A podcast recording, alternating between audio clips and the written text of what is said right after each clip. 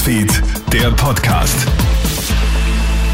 Einen schönen guten Morgen, ich bin Clemens Draxler und hier habe ich den Kronehit Nachrichten Podcast für heute Freitag früh für dich. Reichen regionale Lockdowns für ungeimpfte und strengere Maskenregeln aus, um aus dieser Corona-Welle wieder rauszukommen? Mit allen Mitteln wird momentan versucht, einen harten Lockdown im Land zu verhindern. Oberösterreich will ab Montag einen Lockdown für ungeimpfte verhängen. Zudem gilt dort, sowie in Niederösterreich und Tirol ab kommender Woche eine Maskenpflicht im Unterricht. Gestern hat es ja fast 12.000 Neuinfektionen gegeben und die Situation in den Spitälern wird immer dramatischer. Wir müssen rasch reagieren, sagt auch Infektiologe Richard Greil vom Uniklinikum Salzburg. Wir werden durch eine Welle durchgehen, wenn nicht akut eine Reaktion stattfindet, bei der es viele Todesfälle geben wird, viele Schwersterkrankungen geben wird, eine suboptimale Versorgung von allen Patienten, die krankenhauspflichtig sind und viele Long-Covid-Syndrome geben wird. Und das, was in der momentanen Situation notwendig ist, ist faktenorientiertes, effizientes Handeln.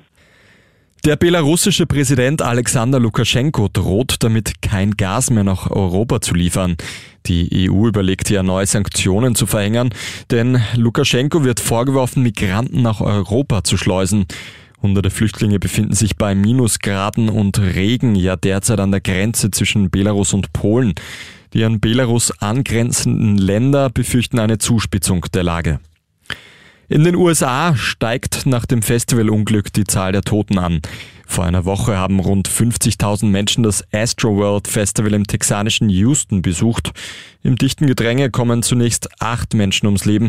Jetzt verkündet die Familie einer 22-Jährigen, dass die Festivalbesucherin ihren schweren Verletzungen erliegen ist.